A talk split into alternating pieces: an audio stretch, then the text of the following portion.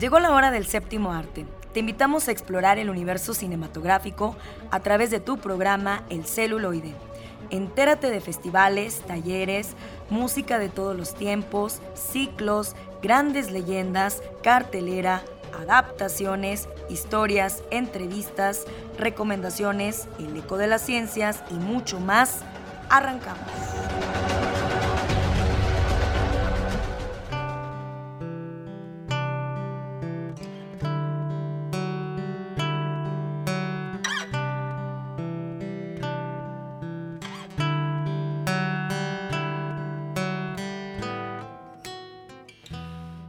Amigos de Radio Universidad, es un placer saludarlos y darles una calurosa bienvenida a nuestro programa El Celuloide. Estamos de lujo como siempre con nuestros colaboradores. Tendremos para todos aquellos que gustan de los superhéroes, mm, por ahí Oscar Ramírez estará analizando The Falcon and the Winter Soldier de Disney y por si se quedaron con ganas, si se quedaron algo picados, pues Carlos Buendía.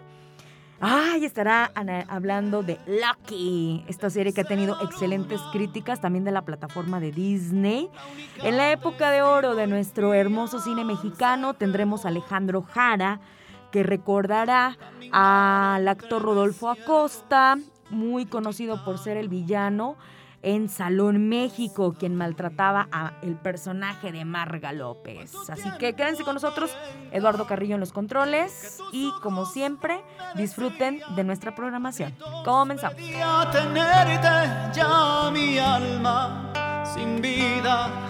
pero ahora estás aquí entre mis brazos. Solo mía Homenajemos al cine de ayer. Época de oro.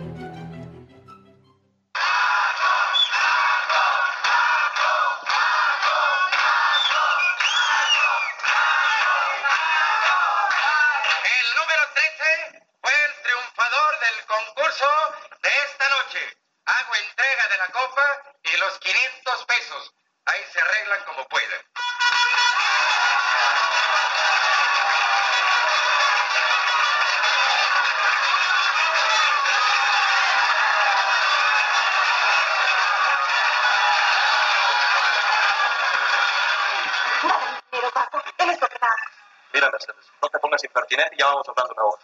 Sácate rápido y a tomar una cuba por nuestro triunfo. Paco, por favor. Te advierto que no estoy para bromas, ¿eh?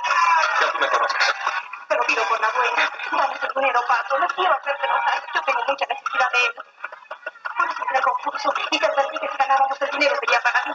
Aunque tienes mucha necesidad. Pues saca la pasta de donde puedas. Hay andan unos turistas. Vete con ellos y rateale sus dólares. A ver si se dejan. A mí no me estás cansando la paciencia. Y vámonos a Bolívar. Tienes que devolverme mi dinero, Paco. Va a necesitar mucho.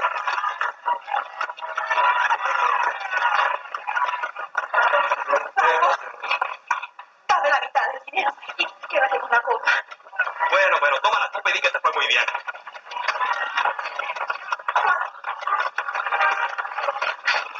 Dame la mitad, Paco. Esta no ganamos el concurso. ¿Me vas a dejar en paz, sí o no?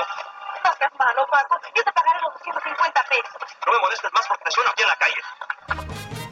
Amigos Radio Escuchas, muy buenas tardes.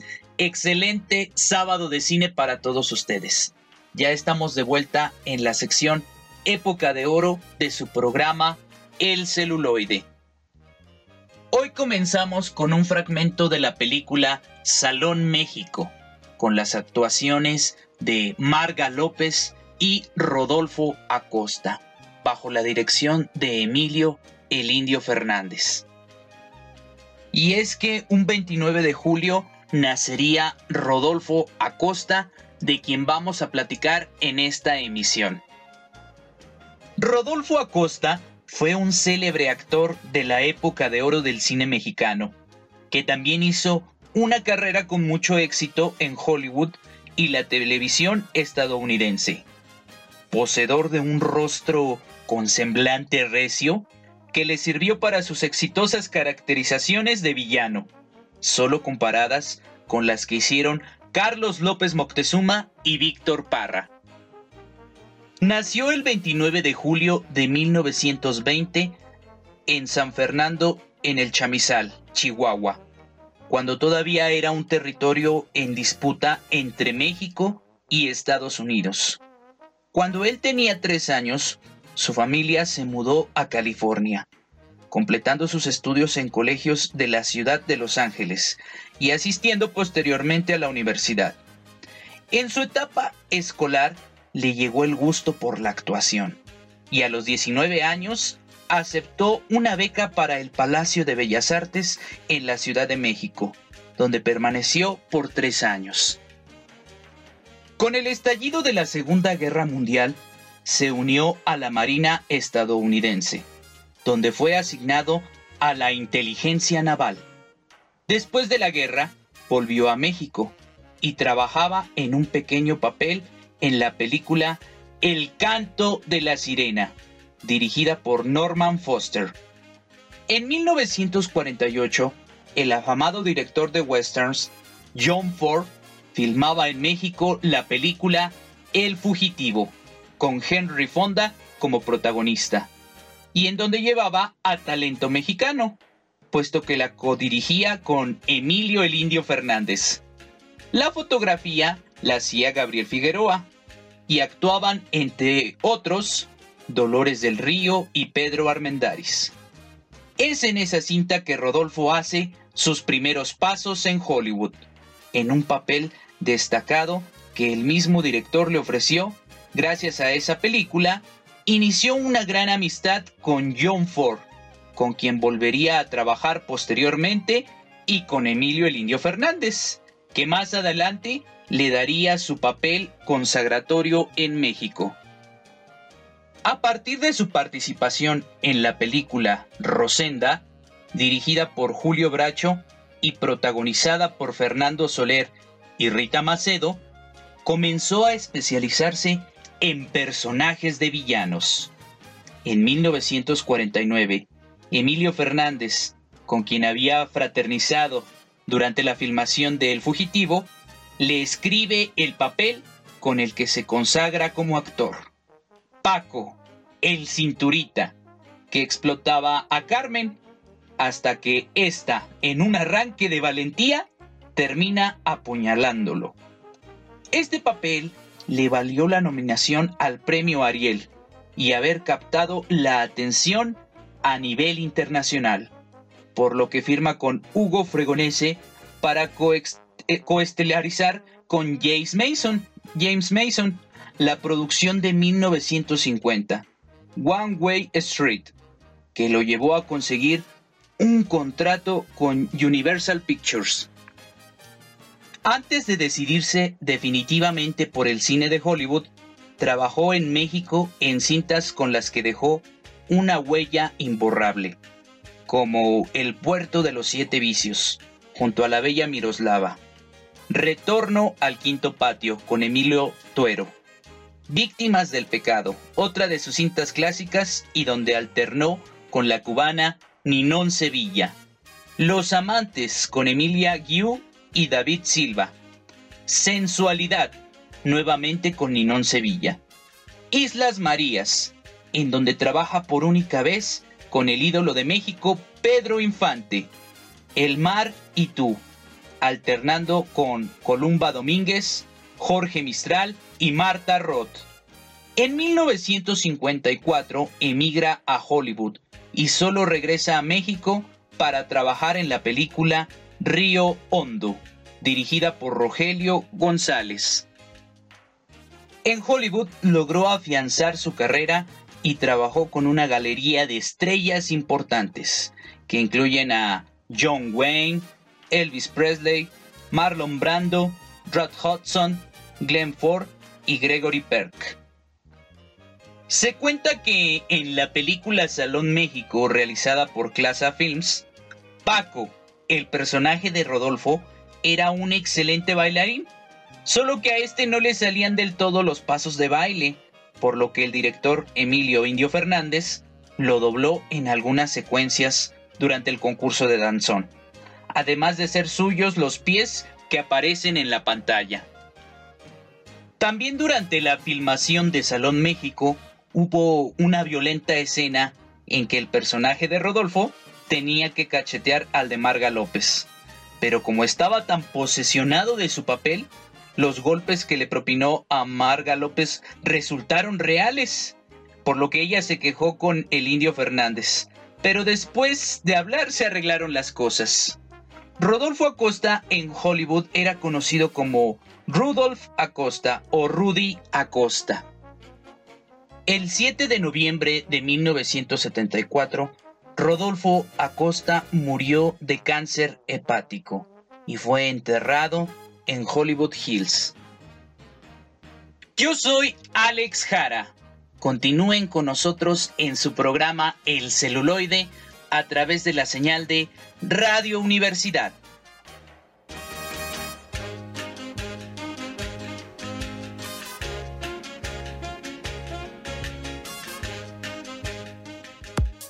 Llegó el momento de recibir a nuestros invitados. Escucha la entrevista.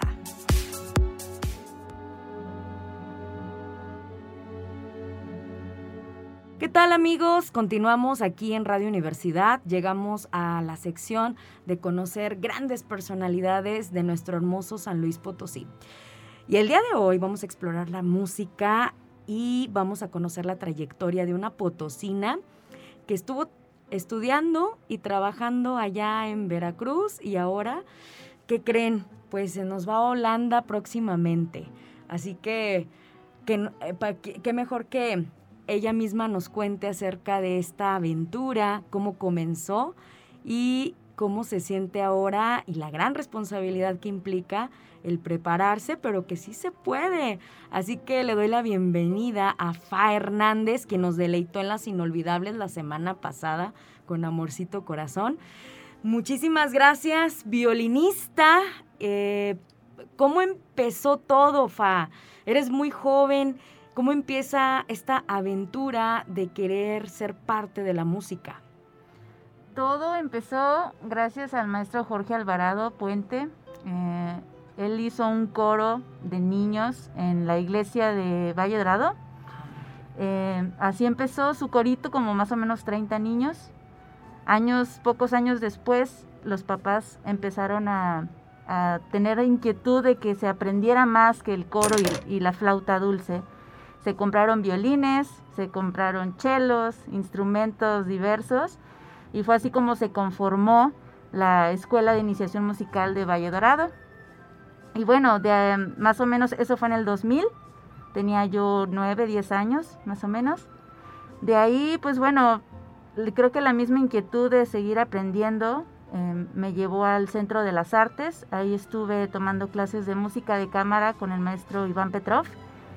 Y em, inmediatamente después de salir de la preparatoria, eh, cursé un año de la licenciatura aquí en la Escuela Estatal de Música con la maestra Irina Bacorina. De ahí fue mi preparación para lanzarme a la Facultad de Música de la Universidad Veracruzana, allá en Jalapa, Veracruz. Y bueno, em, ahora sí que mi, mi, trayectoria ahí fue muy fructífera, pude realizar varios viajes eh, a festivales internacionales, eh, mi maestro era el maestro Alexis Fonseca. Em, y bueno, llegué aquí, ya me, estoy titulada con mi licenciatura en música. Y, pero siempre tuve la inquietud de irme al extranjero a seguir preparándome, a, a ver cómo es la vida musical, la vida profesional pues ahora sí que donde está la mera raíz de la música clásica, ¿no? Que es Europa, que a fin de cuentas de ahí viene toda esa música que, que me gusta y qué mejor que ir a, donde nace todo esto. Así es, ¿y cómo se da la oportunidad de, ir a Ámsterdam? Ah, fue un largo proceso. Desde hace dos años más o menos, eh, eh, uno tiene que organizar todo. No puede ser tan rápido, creo que todo mejor planeado funciona. Empezando por el idioma, eso se los recomiendo a todos. Eh, tienes que saber a qué idioma te vas a enfrentar en el lugar en el que quieras estar. Comencé así pues a prepararme para mi certificación en inglés. Ese fue el primer paso. El segundo paso pues fue preparar el repertorio que las escuelas te piden para examen de, audición, examen de admisión. Eh, me preparé con la maestra Rebeca Hover, ella es violinista egresada de La Haya, allá en, Holanda también. Em, preparé mi repertorio, después, gracias al COVID, ahora sí que gracias a la pandemia, este año las audiciones en muchas escuelas fueron mediante video. Em, el siguiente paso fue grabar estos videos. Eh, yo viajaba a Jalapa, Veracruz, a, usar el clavecín de una maestra que me, lo prestaba, ensayar con mi clavecinista y grabar, ¿no? Eh, días eh, completos de estar grabando. Después de eso es enviar todos tus documentos, enviar tus videos. Si pasas em, esa primera etapa, ese primer filtro, ya tienes ah, acceso a los exámenes de teoría, porque pues eran, pues también se, se evalúa eso, ¿no? El nivel teórico musical que tiene el estudiante. Y pues bueno, por la diferencia de horarios era muy divertido estar haciendo mis exámenes a las 4 de la mañana. Em, pero bueno, todo fue bien. Yo lo que hice fue aplicar a diversas escuelas, a tres escuelas en este caso. Y ya, después de uno o dos meses te dicen si eres eh, admisible o no. Ese es todo el procedimiento, larguísimo y pesado y cansado, pero muy em, enriquecedor sobre todo. Wow, ¿y eh, en qué te basaste para seleccionar estas escuelas? ¿Te informaste sobre ellas? ¿Cómo elegir esas escuelas o cuál era la que mejor podía cumplir tus expectativas? Mm, durante mi carrera, bueno, durante mis estudios, tuve la oportunidad de ir a diversos cursos de música antigua, que es en este rubro en el que me estoy eh, enfocando. Y bueno, conociendo a estos maestros, pues vas averiguando dónde estudiaron ellos o con qué otras personalidades eh, se relacionan estas personas que pues se dedican de lleno a la música antigua. Además, bueno, ahora las redes sociales te ponen todo en bandeja de plata y pues vas conociendo músicos, músicos, artistas, cantantes y vas viendo, vas, buscas su biografía y encuentras la escuela donde estudió, ¿no? Y bueno, yo ya desde siempre tenía como mi idea eh, los Países Bajos, Holanda. Entonces traté de encontrar las escuelas que, que yo consideraría que podría entrar em, y elegí el Conservatorio Real de la Haya, la Universidad de Utrecht y en este caso el Conservatorio de Ámsterdam. Y bueno, a fin de cuentas, no por presumir, quedé en las tres. y, y, ahora sí era así como, ¿qué voy a escoger, no? ¿A dónde me voy? y bueno, por alguna razón, no sé si corazonada o por las facilidades de pagos también, escogí el Conservatorio de Ámsterdam. Así es, en donde tienes que estar a partir de qué mes. Ah, ya en septiembre. El 6 de septiembre inician las clases. Así es, y para ello estás realizando una serie de actividades. No es tan fácil sostenerse allá y los estamos invitando a que entren a una página de fondeo también, ¿verdad? ¿De qué manera se te puede apoyar para que puedas completar la cantidad que tú necesitas para sostenerte allá? Eh, bueno, estoy ah, haciendo diferentes cosas. La primordial, que creo que es una manera muy directa en la que me pueden eh, ayudar, es una campaña de fondeo, como mencionas, que es en la plataforma de donadora.org.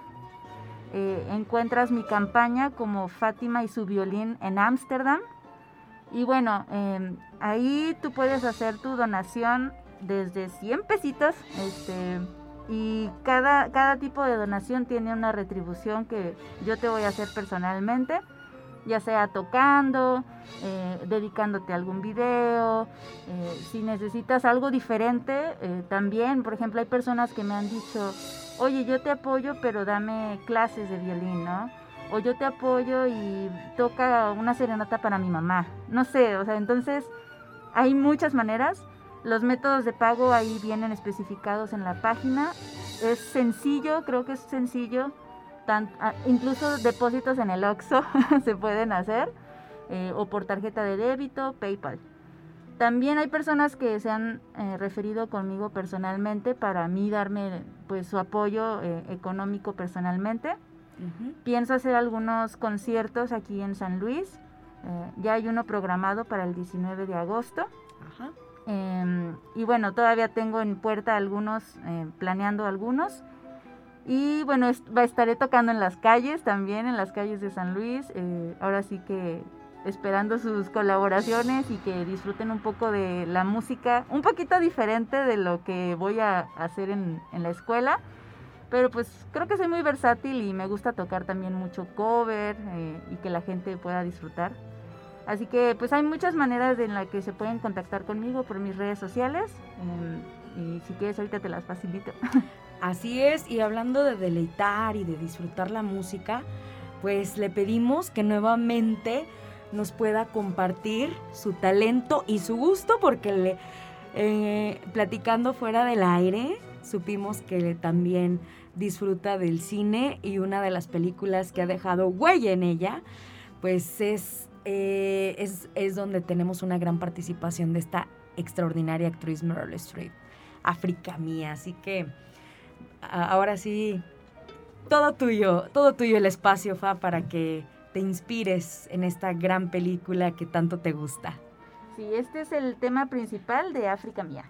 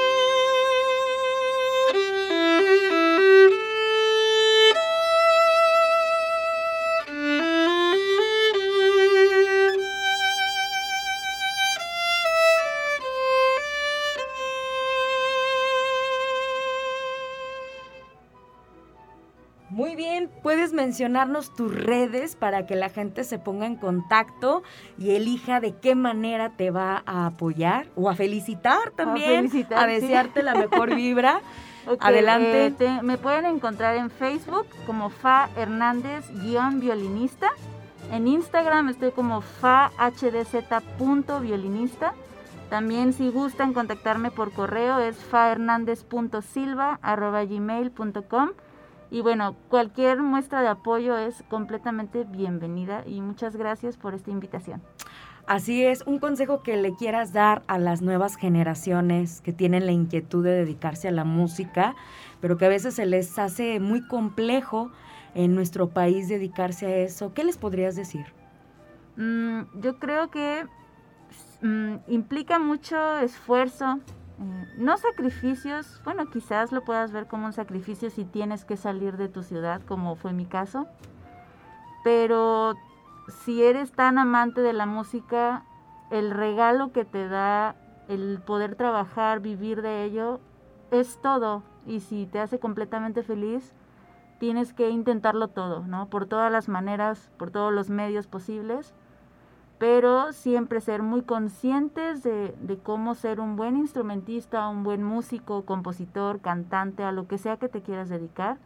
Tienes que hacerlo con mucha conciencia y sobre todo nunca perder el lado humano, de que a fin de cuentas sin el público, pues no, pues no funciona mucho la música, ¿no? Siempre hay que agradecer, ser muy agradecidos con, con la gente que te apoya, con la gente que va a tus conciertos, a tus recitales.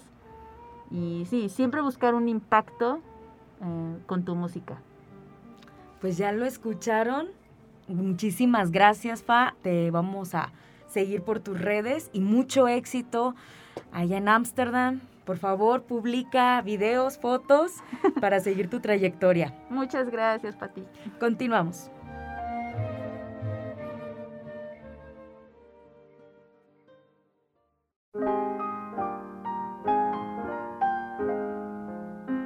Bienvenidos a la sección de ficción, cómics y otras rolas, donde ahondaremos en elementos de la cultura nerd. Adelante con esta sección.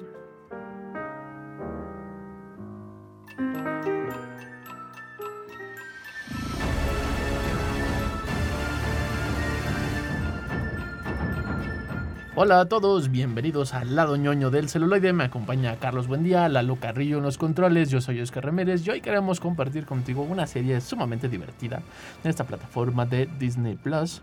Son las locas, locas aventuras de Loki. Las flipantes aventuras de Loki en el espacio y el tiempo. Sí, porque además había que re- reinventarse el corte del tiempo dentro de la propia narrativa que ya ahí tiene multiversos. Hay muchos multiversos dentro del propio multiverso, donde además hay un montón de muchos Lokis. Un Loki lagarto que fue muy simpático. No, Yo soy fan de Loki Lagarto. Es, es un gran personaje y creo que deberían de hacer un spin-off. es muy probable que ocurra en esta explosión de series, miniseries que lanza Marvel para llenar el contenido de la plataforma y deciden darle este espacio. Lo dices como si fuera malo. Y como de, pues, ay, para rellenar. Pues es que sí. Hacía falta una serie de eso. Hacía falta una WandaVision que hay una historia dentro de la historia, en la historia que está inmersa dentro del propio gran universo que plantea la serie, que es como este sobre explotación de los personajes que no es culpa de ellos, es parte misma que emprendimos de los cómics, que podían estar en múltiples aventuras en un gran universo y puede, podía ser de los números 5 al 8, al 12 y al 15 que estaban conectados, pero luego se juntaban en el 78. Ocurre esa misma dinámica en este tipo de producciones. Pero eh, Loki creo que sí es muy divertido. El personaje mismo que hace Tom Hiddleston lo hace muy simpático. Que llega creo pronto a caer gordo. y gordo en de ya me cansé, o sea, ya me fastidié porque el personaje es así, ¿no? Debe caer un poco, es medio sangroncete, pero no dejaba de tener esta empatía y ser simpático, siempre y cuando tenía alguien como con quien desquitarse. Y ahora no tiene a nadie, se tiene que desquitar con él mismo. Literalmente te- se encuentra a sí mismo. en esta idea de los multiversos. Porque si ustedes recuerdan Endgame, Sí. este, mientras están tratando de recuperar las gemas del infinito, accidentalmente le, le entregan el Tesseract a, a Loki. Y este pues lo utiliza para escapar, ¿no? Y rompe el- eh, es el Loki del 2012, si mal no, recuerdo la bien, fecha sí. Que, que todavía no tiene este viaje emocional con Thor, eh, en Thor Ragnarok, donde ya descubre que tal vez no es tan malo y, y termina muerto por Thanos.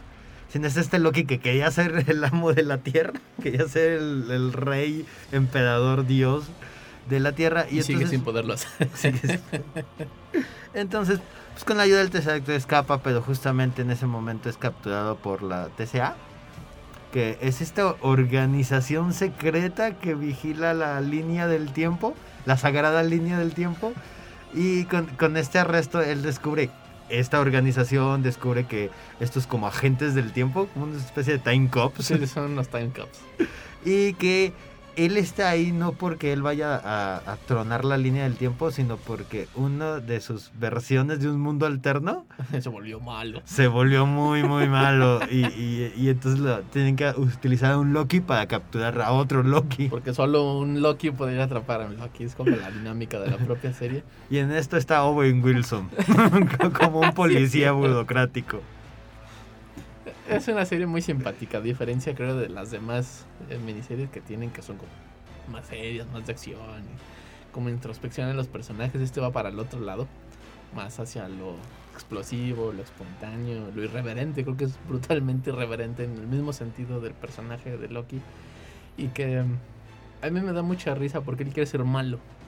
Él quiere hacer villanadas a todo mundo y, a- y es la única forma de poder salvar este multiverso y estas líneas de tiempo es haciendo una villanada, pero le deja esta sensación como amarga de que pues le jugué una mala broma, pero resultó para bien. Es- es- me da como muy, mucha risa esa, esa dinámica, este personaje que sigue sin que le salgan las cosas bien.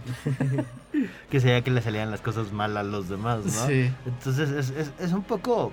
Me recuerda como a Rango, así como de en su torpez logra solucionar las cosas, ¿no? Y acá es como este personaje carismático que, que es torpe, que, que, que so- sobreconfía en sí mismo y esto lo lleva a cometer como errores o a ponerlos en circunstancias muy extrañas que funciona bien en esta eh, serie que trata justamente de temas complejos como viajes en el tiempo, universos alternos.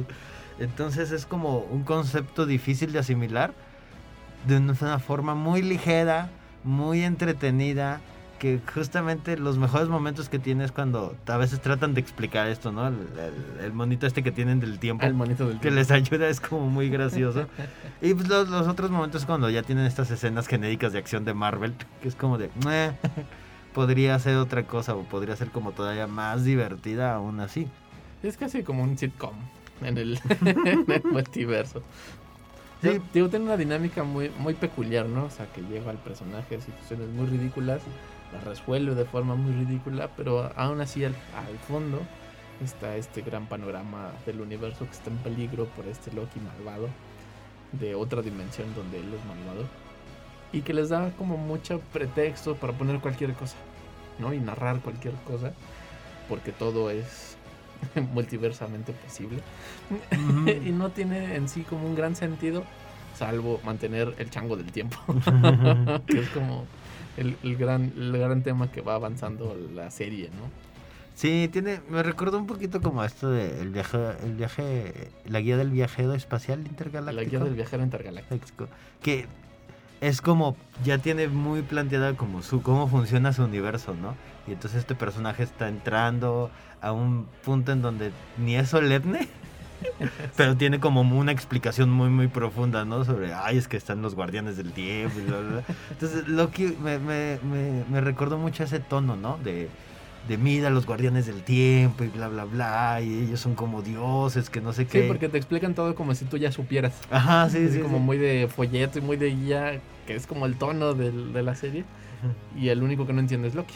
Ajá, y al mismo tiempo pues tienen estos como chistes, ¿no? Donde un- está en una eh, en este recuerdo, ¿no? Y, y lo están golpeando cada vez que, que, que hace como un flip, un loop, ¿no? De, de tiempo. Entonces es como eso, ¿no? O sea, bien, bien profundo por una parte, tonto de la otra parte, que es una gran combinación, ¿no? Y, y es una como una historia muy, muy entretenida que se nota que sí son como de nada más son seis capítulos, o sea, como de le estiraron lo más que pudieron, así como de más y más, jálale todavía más. Yo siento que en ese mismo pretexto del multiverso puede seguir creciendo y dependerá como mucho de lo que cómo lo recibe el, el público, cómo funciona la producción a final de cuentas de lo que espera, porque son episodios que tienes que esperarte, o tuvimos que esperar para ver el episodio 2, nos tuvimos que esperar una semana para ver el siguiente episodio. En esa idea de crear un público cautivo, de que crezcas, de que uno se emocione por la serie pero es como un capítulo de caricaturas que no tiene consecuencia en el siguiente. porque se vuelve como a reiniciar esta línea de tiempo cada nuevo episodio. Sí, y hasta, hasta en la misma, eh, lo que van contando, o sea, es como de, llegaron al punto que querían, digamos, del, del punto A al punto B, pero como que parecía que no hay consecuencias, ¿no? Y entonces del punto, C, eh, del punto B al punto C es otra cosa que no tiene mucho que ver con el, con el principio, pero que pues ya cuando le vas agregando, agregando, agregando, ya al final de la temporada estás viendo hacia dónde va, qué personajes que creías que, que eran importantes tal vez no lo fueron, No y qué personajes realmente sí lo eran. Fíjate que lo siento más en esa idea de a ver qué, a ver qué pega y a ver qué podemos exprimir. en esto que decías que, ¿por qué lo decía como estos multiversos, por qué tiene de malo? Creo que justamente eso, ¿no? Ponerte personajes que se pueden creñar uno para que pueda tener su propia línea Ajá. na- A- narrativa a- y de pequeños momentos, ¿no? A mí me gusta lo que, justamente, eh, esta idea de no puedo hacer una película de este personaje porque a veces la historia misma no da, no da y, y hacer una película ya es como tocar fibras sensibles, como a este gran esquema que tienen de, de la, lo- ¿cómo Sí. le llaman las etapas de, de, de Marvel, no? Marvel Universe. Y entonces hacer estas pequeñas series, miniseries, les da como la oportunidad de jugar con los géneros, de poner cosas que, en- que en una pantalla grande no podrían poner porque O es que no quedaron. Ajá, o que no quedaron, ¿no? Son como, como que tal vez reutilizan las ideas, tal vez como que muchas de las premisas surgieron de draft que nunca fueron de... Sí, como todos estos ejercicios que ahora se convirtieron en estos microcontenidos Ajá. que tiene. Por eso a mí me encanta de Disney los de Forky.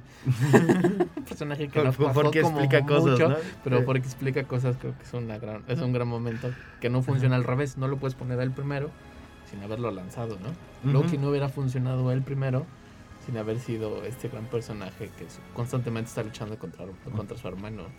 Sí, entonces creo que es muy interesante que, que se haga eso porque una película en este tono, con, con- como estos chistes, No, me muy cansado. hubiera sido muy, muy cansada, hubiera sido como muy extraña.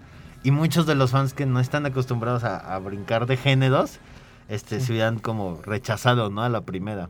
Sí, porque además es contenido que se puede ver como muy fácil en una tarde y es como, ah, ya, ya me reí, a lo que sigue. Y, en- y no tiene como esa gran profundidad, no tiene esa gran crítica y gran reseña. Es una, es una serie que es muy divertida, personajes muy divertidos. Tien- no tiene estas como secuencias de acción tan tradicionales, aunque sí aparecen, pero no es el eje motor de la narrativa, que se está muy bien cuidado justamente los diálogos y el juego entre los Lokis jugando a matar a Loki y seguir siendo Loki. Me gusta mucho esa, esa dinámica. ¿Ustedes ya la vieron o no? Lo pueden ver en la plataforma de Disney Plus. Escríbanos a nuestra página. Estamos en Facebook como El Celuloide. Y además puedes escuchar este episodio y anteriores en Spotify. Nos buscas como El Celuloide Radio UASLP. Y ahorita continuamos con más recomendaciones en El Celuloide a través del 1190 AM de Radio Universidad.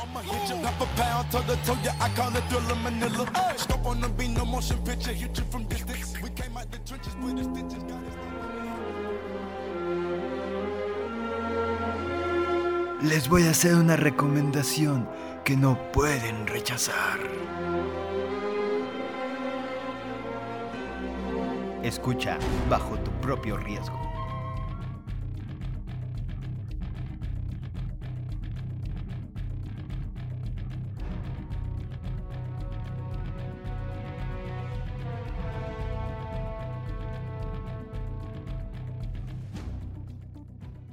Hola amigos y amigas de El Celuloide, yo soy Carlos, me encuentro aquí con Oscar. Y Loki, aventuras locas.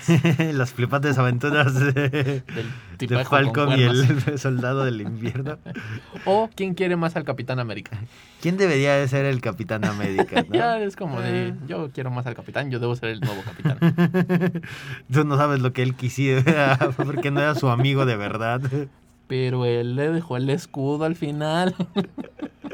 Eh, Estamos hablando de Falcon and the Winter Soldier, esta miniserie que se estrenó este año en la plataforma de Disney Plus, que nos cuentan las aventuras que van a tener Falcon y el Soldado del Invierno. Justamente después de los acontecimientos de Endgame. Y se va un poquito más del, del- más que ellos como volver a las andadas. es su reintegración a la sociedad de pasar de este perseguidos políticos eh, aislados en, en Wakanda a de ya pues, ciudadanos comunes que están reparando los daños que llegaron a hacer, especialmente el soldado del invierno. Está en, esta- este, en este proceso de terapia, reparación de daños. Sí. Porque tuvo como, el presidente le dijo, no te preocupes, enti- entiendo que no lo hiciste de mala fe. Porque los comunistas te lavaron el Porque cerebro. los comunistas te la- Y Falcon que está lidiando con justamente ser un civil normal.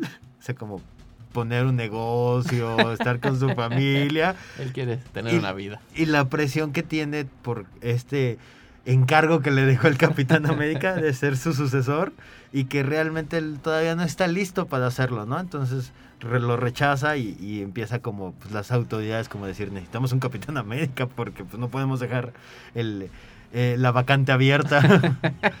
y todo esto mientras están ocurriendo como un movimiento terrorista está ahí operando, ¿no? En, los países que tienen refugiados, en esta idea de la mitad de la población desapareció, entonces países necesitaron que otras personas emigraran.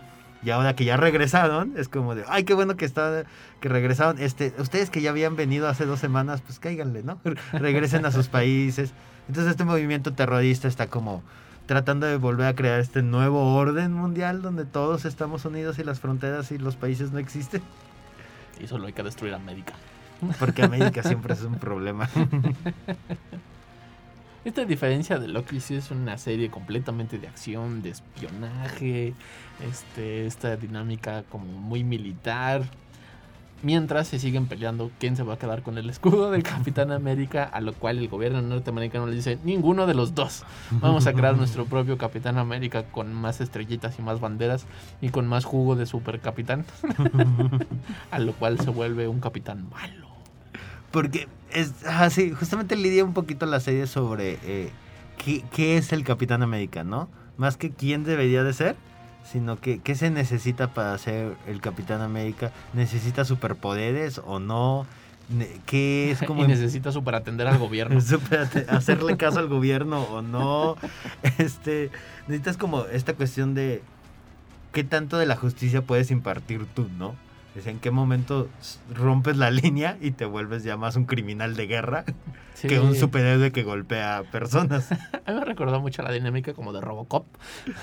Sí, Vamos a crear sí, este sí, super Capitán América y se revela y se vuelve en su propia en esta idea de como ser lo correcto y ser la mejor bondad este se convierte luego en un poco en Terminator en donde Skynet vuelve a tomar la, la premisa y este mientras los terroristas están atacando hay un mismo este golpe dentro del gobierno siguen luchando el Falcon y el Soldado del Invierno por a ver quién debe ser el mejor Capitán América y luchando a los dos por todos los valores que representaba Roy Rogers.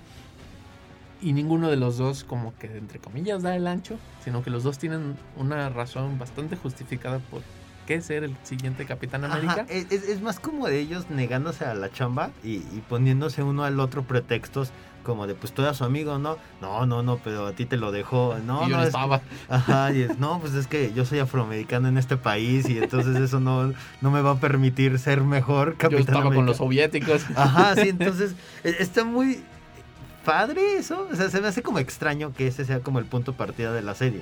Sí, porque a- a- en vez de como pelearse por ser el siguiente capitán, es como quien le rindió el mejor tributo al capitán. Y pues tú deberías de ser. No, no, no, como crees. Adelante tú. Y, Y- y, y sí los atraviesan cuestiones muy, muy profundas, ¿no?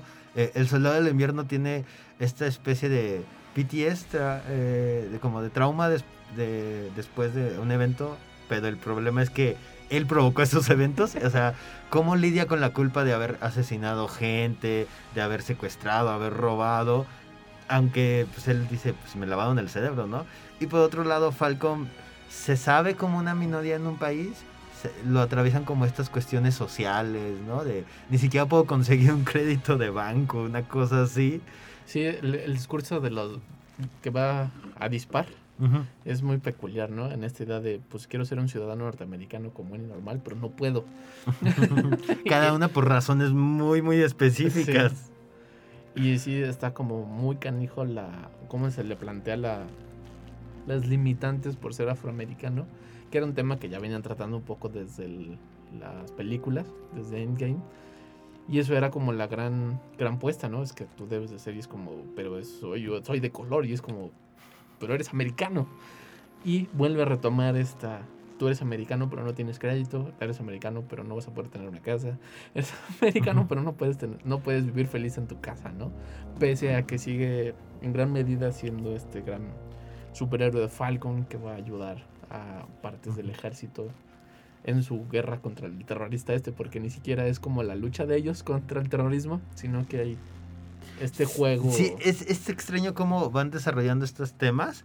A la par que es como de cada episodio hay algo nuevo que... Una, nueva, una misión, ¿no? Y los lleva por varias partes del mundo. Los reencuentra con este villano de Civil War. Ah, sí. El, ah, ¿cómo se llama? Capitán... Ah, le voy a decir Capitán Flama, pero no es. que, es- que lo- por cuestiones del destino está ahí en unos episodios.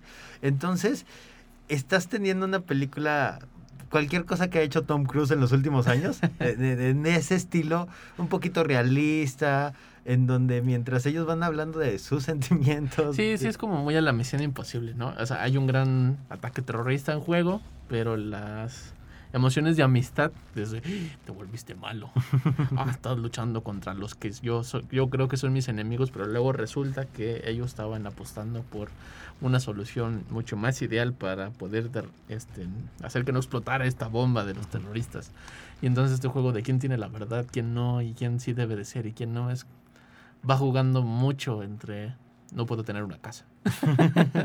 Sí, es, es, es una, es una serie de, de espías, vilmente, ¿no? De este género de la bomba va a explotar Sí. en 10 minutos. Y ¿no? de que quiero ser normal, pero no puedo porque la bomba. va a Ajá, explotar, la- ¿no? y, y esto de, estos son agentes como, no renegados, pero es como de no obedecen al gobierno al, al 100% y el gobierno es como de, ay, ¿por qué no hacemos esto? Y, y le hacemos la campaña de marketing y va a estar bien padre. Y ellos como de, no. Entonces es como, como muy interesante el que es entretenido de ver. O sea, si, si le quitas todo ese contenido social, introspectivo que tiene, es divertido de ver, porque pues, a quién no más le gusta como ver una serie de golpes, explosiones y hackear computadoras.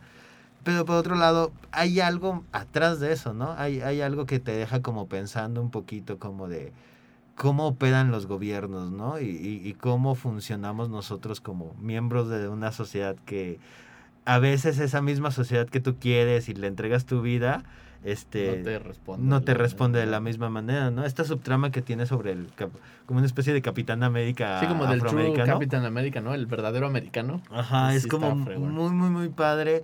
Y, y tiene mucho sentido una vez que termina, ¿no? Cuando Sí. ya cierra toda la serie y descubrimos quién es el nuevo Sí, Capitán es América. muy caótico toda la serie, ¿no? No se va entendiendo como mucho hasta que termina y dices, ah, Oh. claro, Sí, es- por es- aquí Es, era es- esto. es raro porque al principio parecía que quería hablar de muchas cosas, ¿no? Sí. y que nada más las pone por ponerlas, ¿no? Y Es ya como de mucha acción. Ajá. Y ya al final como que vas agarrando de, ah, ok, cada una de eso es parte de la respuesta a la pregunta, ¿quién es el nuevo Capitán América? Y sí, y más allá que la figura del Capitán América, sino como este, el ideal, el gran símbolo de qué es ser eh, americano, ¿no?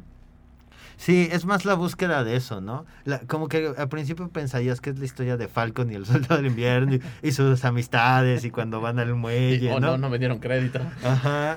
En y en realidad es más este concepto de quién es el Capitán América, qué tiene que tener y, y qué es lo que no tiene que hacer. Que, y empieza a delimitar, ¿no? A jugar con esto, con la entrada de este nuevo Capitán América, que es como, es la opción correcta, de cierta manera. Diseñada para Diseñada, ¿no? O sea, como capitán. metodológicamente, pero cosa curiosa, no empieza a funcionar como debería, ¿no? No es un Steve Rogers. No tiene corazón. Y a la par pues van ocurriendo como estas cositas, van a, hay, hay unas par de, de- de personajes que aparecen, ¿no? Este, para abrir como extender este universo. Al final de la serie aparece la, la cómica esta Julia, Mm. la que salía en, en Seinfeld, No, Seinfeld. para justamente ahí, que eso es como lo que no me gustó, ¿no? El cómo dejas estos puntos abiertos para expandirlo mañana, ¿no? Sí, si nos dan permiso para la siguiente temporada. Ajá, ya, sabemos quiénes van vamos. a ser los villanos, ya sabemos este que ahí tienen algo que ver, ¿no? Que son personajes de relevancia. Por eso no me gustan estas series, porque están diseñadas para que te emocione una cosa con todo el sentido de venderte y seguir vendiéndote más, ¿no?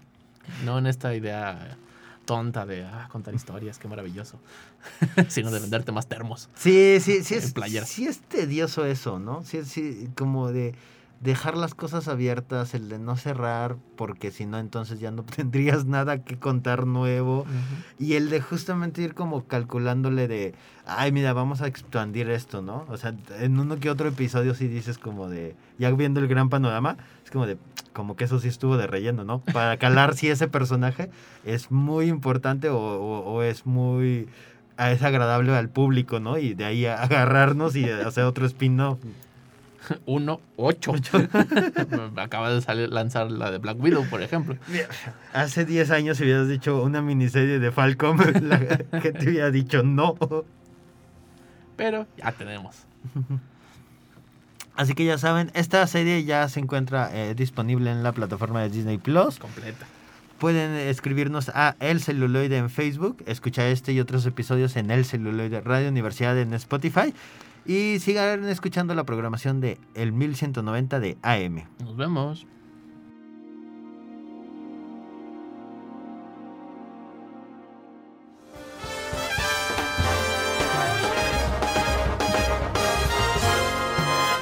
Esto fue El Celuloide. Escúchanos por el 1190 de AM. Teléfonos en cabinas 826-1348.